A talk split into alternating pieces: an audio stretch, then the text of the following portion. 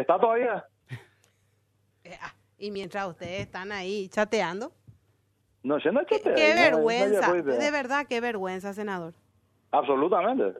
No, te digo, te digo en serio, ¿verdad? Yo creo que el, el domingo cuando en una conferencia de prensa que no dijo ni fu ni fa, no asumiendo ninguna responsabilidad, no haciendo ninguna mea culpa, eh, en ese mismo momento él tendría que haber renunciado al partido. Pero conociéndole a este señor, bueno, se puede esperar cualquier cosa de él.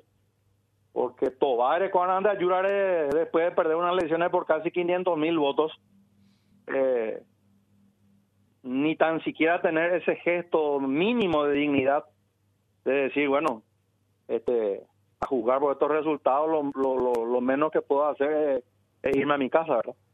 Y senador, eh, es cierto que solo él puede convocar a una reunión del directorio, por eso no se convoca ya para analizar la situación de- del partido hoy.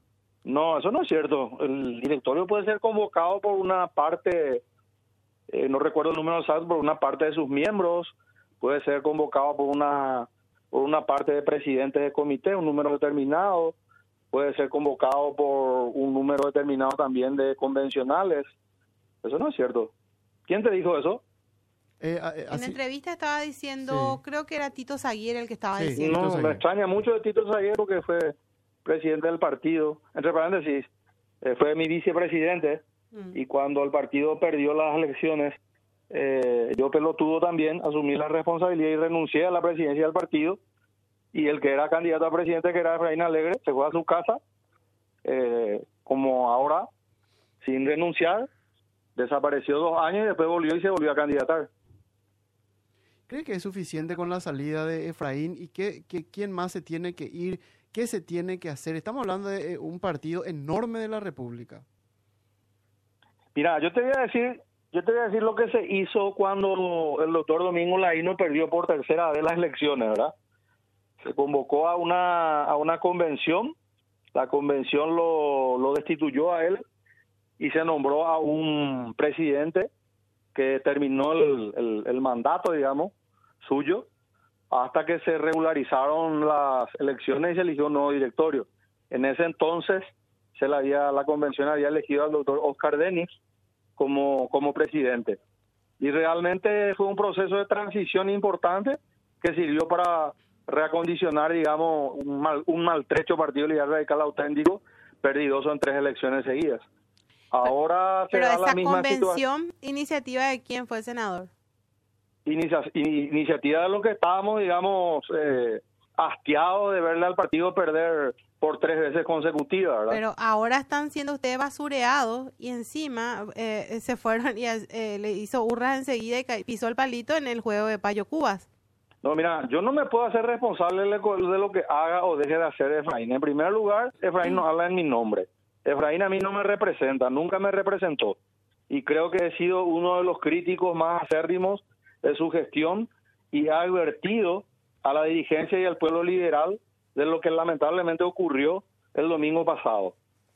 Esa es la realidad, ¿verdad? Entonces, yo siento vergüenza como liberal, pero no hay que culparle al Partido Liberal, hay que culparle a una persona y a su entorno que es que tiene nombre y apellido, Senador, Efraín Alegre Pero y su ustedes partida. permitieron que él se candidate de vuelta. Yo no la apoyé, mi estimado amigo. Lo único que falta es medir ahora que yo le apoyé a Efraín No, Alegre. no te digo que vos, pero en mayoría le apoyaron a él, incluso eh, hicieron que sea pisoteado de alguna manera el partido, no se podía tocar la polca, llevar bandera, la, eh, se anuló el partido, el partido. Absolutamente, y yo, y yo comparto tu crítica, por eso no estuve en la campaña electoral, no me habrás visto participar en la campaña electoral, porque me parece un despropósito, un partido tradicional de más de 130 años de existencia, un partido eh, que categóricamente con el Partido Colorado forman parte de la tradición misma del pueblo paraguayo, que no, que no se le permita ondear su bandera, que lo identifica que es la bandera azul, o escuchar su polka, que es la polka 18 de octubre, porque a la candidata a vicepresidenta se le ocurrió, o a los asesores estos brasileros que vinieron se le ocurrió, o porque se le ocurrió al Antonio Solá. Realmente no he participado porque no he estado de acuerdo. No, y se notó esa ausencia. Ahora, ahora ¿qué van a hacer? Es el, el, tema ahora, porque el partido tiene que seguir, eh, hay, mucho, hay muchos afiliados, tiene que sobrevivir y hoy está ubicado el Partido Liberal, totalmente desmoralizado. Y yo creo que lo importante ahora es que la, la nueva generación de liberales, que se siente indignada, al igual que yo, pero hay dirigencia nueva, hay dirigencia emergente, tiene que entender y asumir su responsabilidad histórica, ¿verdad? Porque si le convocamos a, a los viejos nomás otra vez, o sea, a nosotros nomás otra vez, entonces ¿de qué renovación estamos hablando, verdad? ¿Cree que la salida es la, la convención con gente nueva? Y te hago dos preguntas en una, senador. Eh, ¿Te estás apartando del Senado? ¿Te vas a apartar de la vida política en el Partido Liberal también? Y yo estoy más fuera de la política que dentro de la política hoy en día, ¿verdad? Yo creo que en la vida de una persona se cumplen ciclos. Yo soy un convencido de que hay, hay que renovar la clase política, no solamente del Partido Liberal, sino de la, de, la clase política en general, para evitar que, que surjan algunos eh, fenómenos tipo el fenómeno paraguayo-Cuba. Soy un convencido de eso. Por eso también aprovecho la oportunidad para hacer un reclamo fraternal a, a, a la dirigencia joven del partido, que está permanentemente exigiendo renovación, que está permanentemente exigiendo espacios, que está permanentemente exigiendo nuevas formas de hacer política, bueno, que tomen y aprovechen esta situación de crisis y que vean esto como una oportunidad para llevar adelante esas ideas que ellos pregonan. Me parece que ese es el camino, porque si ahora llegan de lo solucionan o para intentar solucionar los problemas del partido, creo que no estamos siendo coherentes con lo que pensamos. Estábamos hablando recién también con Dionisio Amarilla y decíamos, todo se hizo mal pero de verdad todo, desde la plata, cómo se usó en el partido, la cantidad de embargos que tiene, lo administrativo, un decalabro total. ¿Cómo llevó la concertación? ¿Cómo llevó la concertación? ¿Con quiénes se fue a aliarse, senador? ¿Con quiénes se fue a aliarse? No, absolutamente, absolutamente. Es que yo eh, no solamente creo que él se tiene que ir del partido, sino que tiene que aclarar muchas cosas, ¿verdad? Porque demasiado sencillo también es decir, eh, bueno, yo me voy a mi casa, y dejar tu, tu partido totalmente despelotado, porque en definitiva, él no administró una empresa personal, lo administró sí eh, de una manera absolutamente personalista, pero el partido no es suyo. Y la administración tipo kiosco, tipo boliche que hizo, no se compadece de muchísimas normas jurídicas que reglan el funcionamiento de una organización política. No se olviden que un partido político es un sujeto de derecho público, por lo tanto está sujeto a leyes, a normas jurídicas que tiene que respetar, ¿verdad? Por ejemplo, si, si tienen tiempo les, les digo. Sí, sí, por favor.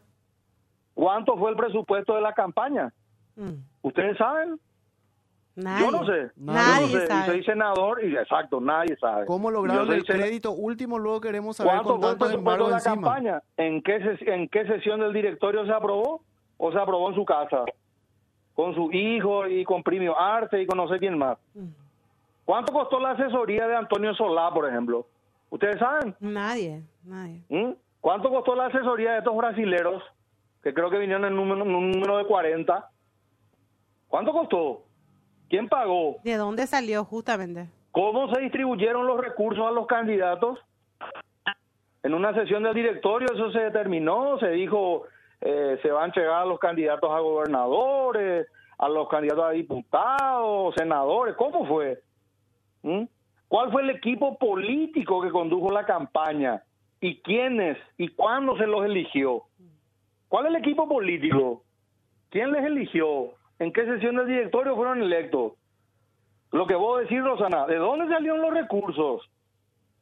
Yo escuché por ahí, me comentó un empresario amigo de que hubo muchos recursos en la campaña de Fraudín, ¿verdad? Se notó, y se bueno, notó. Y, bueno, ¿y de dónde salieron? ¿Quiénes fueron los que pusieron? ¿Qué monto pusieron? ¿Mm? ¿Te acordás que Efraín declaró, bajo fe de juramento, por la ley de financiamiento político, que iba a gastar en la campaña 80 millones de guaraníes. 6 millones era al principio, después subió. Eh, claro, pero pero diga, y bueno, y que sea que sea mil millones también. Esa campaña costó mil millones. Claro. ¿Y de, ¿Eh? dónde vino? Entonces, ¿cómo? La puta. ¿Cómo yo voy a decidir a gastar 80 millones de guaraníes y vos sabes bien que una, un cartel o dos carteles, dos gigantografías, te cuestan eso? ¿Mm? Y bajo fe juramento, o sea, mintió, pero le mintió y violó la ley. Hay un instituto dentro del directorio que se llama José Pegullari, Sí. que era el encargado de capacitar a los jóvenes, Mm. a la dirigencia, etcétera, etcétera. Y tenía un grupito, un pequeño grupo de gente que iba a UAU a hacer esa tarea de capacitación Mm, para después cubrir las mesas Claro. este, y no estar con el cuento ahora del fraude, etcétera, etcétera. ¿Y quiénes eran, quiénes eran los que cobraban ese dinero? mm. Está la lista. ¿Cuánto cobraban? ¿Dónde dieron los cursos? ¿A quiénes dieron los cursos? Parecía Porque esa más- plata no entraba, esa plata no entraba por el directorio, sino que iba directamente a, a este instituto Ajá. de Peullari. Sí. Prometieron pagar, a tener poco, prometieron pagar 300 mil guaraníes a cada miembro de mesa. Enviaron a los teléfonos de los mesarios, digamos, eh, tipo un comunicado donde decía que se iba a dar 300 mil guaraníes por cada miembro de mesa, que el, el primero, los primeros 100 mil iba a ir a las 11 de la mañana para el almuerzo y el resto al finalizar la jornada. Hasta ahora ni no cobráis, güey. Mm. No ¿Y cobraron dónde, todavía. No, ¿y dónde está la plata? ¿Dónde está la plata? Pidieron número de celular a los miembros de mesa para hacerle el giro. Hasta ahora no lo hicieron. Y así te puedo enumerar, Qué notable. te puedo enumerar, Rosana, vos que te gusta la investigación y lo haces muy bien, entre paréntesis, te puedo enumerar 500 preguntas que no van a tener respuesta. Porque Pero- pero- todo se llevó dentro de un hermetismo total. Total. El que tanto hablaba de transparencia y de la lucha contra la corrupción y que Contra la pea, mafia. que amó a puro bola, Mm. siempre fue un vende humo. ¿eh? Instaló una mafia siempre, en el PLRA, siempre entonces, vendía espejitos y lastimosamente, tengo que decir, lastimosamente, muchos dirigentes, o no sé si muchos, pero una mayoría de dirigentes, eh, eh, le creyeron una vez más. Y ahora me estoy enterando de que está pensando no en renunciar al partido, sino en pedir permiso.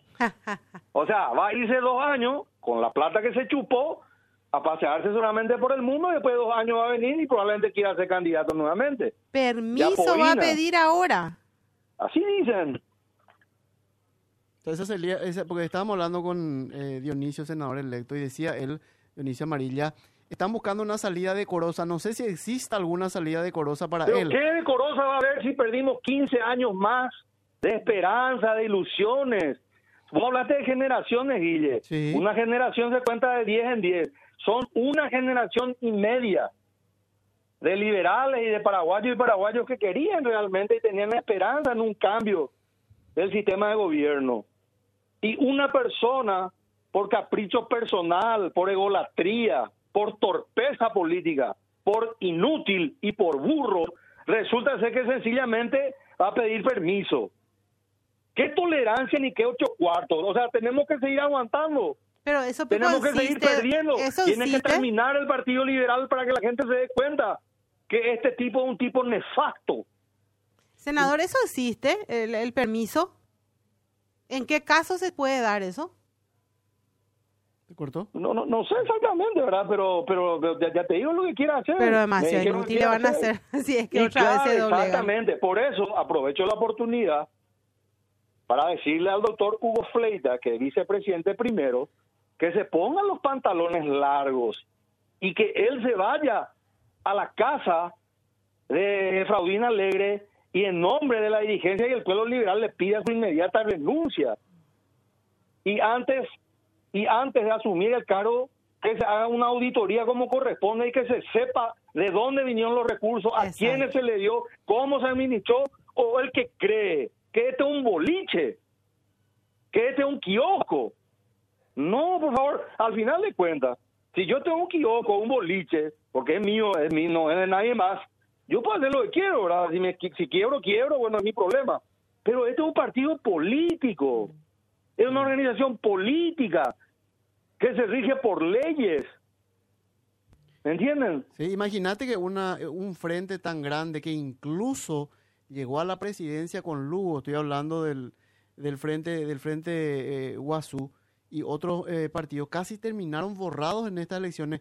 Van a eh, no, no, pueden esperar que el Partido Liberal, un partido tan grande, termine borrado, porque va a terminar así si es que no, no empiezan a solucionarlo ahora, senador. Así mismo, acá hay que hacer cirugía mayor cirugía mayor, que se vaya a su casa, que rinda cuenta, que responda a todos los pedidos de informe que le hemos hecho a lo largo de todos estos años y nunca ha contestado. Nunca ha contestado sus reuniones del directorio, que entre paréntesis no se hacen hace no sé cuánto, excepto esa última que hizo para aprobar así rapidito ese crédito, rapidito, así va, iba ahí. Mm. ¿Cuántas sesiones se hicieron sin quórum? ¿Cuántas sesiones no se le daba la palabra a miembros del directorio porque solamente iban a expresar una opinión contraria o disidente a la del oficialismo. esto es grave, esto es, esto es, mucho más grave que solamente perder unas elecciones, porque uno como demócrata puede ganar o perder una elección, ¿verdad? Pero si vos hace 15 años le estás mintiendo, le estás engañando, le estás estafando a todo un pueblo que tiene esperanza, que tiene ilusiones, eso no tiene perdón. Totalmente. Y lo más delicado es el origen del financiamiento. Ese es lo más delicado de todo. Y delicadísimo es porque, como yo te dije, si vos, si es tu empresa privada, si es tu equivoco, si es tu boliche y vos metes la pata, administras mal, qué sé yo, este, usas todo mal tu dinero, bueno, te jodes vos. Pero no le estás jodiendo a nadie. En este caso, no solamente le estás jodiendo a toda una dirigencia y a todo un pueblo, estás violentando varias leyes y de paso hay serios indicios de que te llevaste unos pesos, entre comillas, unos pesos a tu bolsillo. Mm. Claro, porque acá no solamente, como decís, el senador tiene que dar un paso al costado por dignidad, sino que también tiene que explicar y si hay cuestiones que no se pueden aclarar y se tiene que hacer el partido, tiene que hacer la denuncia eh, al, al, Ministerio Público. No pueden quedarse brazos cruzados después de haber sido desfalcado de alguna manera si es que eso se llega a comprobar. Absolutamente. Ustedes dicen, por ejemplo, de que el partido no debe ya 40 mil millones, que debe 10 mil millones nomás. ¿Y por qué dicen ustedes eso? ¿Quién le dijo eso? Bueno, ya. No se sabe, no se sabe. en el eh, vagamente, ¿verdad? Escúchame, ni la tesorera, ni la, que funge de tesorera, porque la Alba Talavera es una pobrecita vicepresidenta en un programa ayer en la competencia de usted, mm. daba lástima, mm. daba lástima. Eh, ni ella sabe cuánto debe el partido ni a quién le debe. ¿Vos sabés quién es el tesorero del partido? Porque ella no es la tesorera. Arce. Hay un tesorero que se le premió ahí con un carguito en la DIDEM. No pincha ni corta, no saben nada, pero nada de nada. Ni siquiera tiene el teléfono de los medios de prensa porque a pobrecito no sabe nada. Pero como tiene un soquete en la DIVEN, entonces se calla y se alinea. Socorro. Qué increíble, qué increíble eh, escucharte. Yo estoy mudo porque estamos hablando de un partido enorme, eh, senador. Estamos hablando de un partido histórico con eh, históricos que han pasado por sus filas, que han llegado a la presidencia de la República y escuchar la manera en la que están, el lugar al que han caído, la verdad es bastante, bastante triste. Si para vos es triste que no soy liberal, ponete en mi lugar, que soy liberal, fui tres veces presidente del partido. Bajo mi presidencia del partido en el 2008 logró la alternancia en el gobierno de la República después de casi 70 años, devolviéndole un poco de esperanza nuevamente al, al pueblo liberal y al pueblo bravo. Imagínate en qué ha caído nuestro partido. Yo dejé el partido con 10 mil millones de guaraníes en caja, no bono. Así, dinero constante y sonante. ¿Y ahora? ¿Y ahora? Bueno, ¿qué es lo que le vieron a Efraín? Porque él, y vos sabés que él hablaba del instituto este, bendito instituto que es el que triangula todos los fondos del partido, ¿verdad? José Pegullari. Sí, ese lo ya es el modelo mafioso. Ese es lo un esquema mafioso. Pero, absolutamente, ¿cómo vos vas a recibir unos recursos del Estado paraguayo? Ya no es solamente que afecta a los liberales, porque al final de cuentas, un guaraní que recibe un partido político que provenga del presupuesto general de gasto de la nación proviene de recursos de todos los paraguayos. ¿Sí o no? Sí, sí, sí, Correcto. Entonces, ¿cómo vos recibís esos recursos y vas a buscar un camino torcido como para utilizar discrecionalmente esos recursos. ¿eh? Y la verdad que pagarle a tu- discrecionalmente, para, sí. para, para, para pagar a tu a tu esos soldaditos a y eso este tu chupa media y cuera, ¿verdad? Y esos inútiles partidas que no sirven ni para tranca de puerta. He visto la O cantidad me vas a de decir cursos, que Primio sí. Arce es un genio y es el vicedirector del registro electoral. Nunca estaba en su oficina porque como esos perritos falderos andaba, andaba detrás del inútil ese. Acá todos tienen que ser investigados de verdad, es de verdad los que y los que cobraron la plata también, porque esto sirvió para sostener a los a los operadores, muchos de ellos incendiarios, senador, incendiario del Congreso Nacional. Eh, Pero ha- Habían absolutamente, facturas hasta esto, fue, esto fue una degeneración total. Acá se degeneró la institución partidaria. ¿Entendés? No se respetó nada. Absolutamente nada. Y los que osábamos cuestionar o decir esto está Mm. mal, esto no tiene que ser así, hay que respetar la ley. No, ya éramos vendidos, ya éramos cartistas, ya éramos esto, ya éramos lo otro, ¿verdad? ¿Sí o Oye, no? Oye, hasta sus medios amigos están eh, ya retiraron la embajada. Sí, sí, más vale. Pero ilógico, pues, ¿cómo si también? No sé si fue estafado o no en su buena fe, ¿verdad? Pero que, la pucha, uno pues le acompaña a este tipo de gente hasta la puerta del cementerio, uno se entierra con ellos. Claro. Sobre todo esos medios que tienen poderosos intereses económicos detrás, ¿verdad? Senador, por último de mi parte, acá la gente está lamentando que te vas, que vas a apartarte de alguna manera, quieren que le acompañen a, lo- a, lo- a los jóvenes que deben eh, sumarse, dice. Eh, pero es así, acá es muy importante que los que están, los dirigentes hoy, tomen conciencia en base a esto, a todo esto que estás mencionando, porque hay mucho, muchísimo que hacer en el ámbito político y también en el ámbito jurídico. Absolutamente, pero yo, por ejemplo, cuando era joven, yo era un revolucionario, ¿verdad? O sea, no sé cómo te digo, por mi pecho llevaba las cosas. Tenemos una juventud radical auténtica que tiene un presidente más conservador que, que yo actualmente. Tenemos un vicepresidente primero del partido conserva en lata. ¿Y cómo con gente conservadora vos pretendés cambiar una situación de crisis terminal que tiene tu organización política? Entonces, por eso yo les respeto con cariño, fraternalmente a ellos, que se pongan los pantalones largos, carajo, la puta, y que hagan lo que tengan que hacer. Se van a manifestar de frente a la- al directorio. ¿Y el directorio qué culpa tiene? El local físico del directorio. Ni no está abierto seguro, que se vayan frente a la casa del badulaque, Claro, del claro. presidente del partido. Él es el responsable. O le vamos a culpar a la secretaria, al secretario, al... al... No, por favor. Gracias, senador. Dale, dale, gracias a ustedes. Hasta luego, senador Blas Llano, eh, es presidente del Partido Liberal también.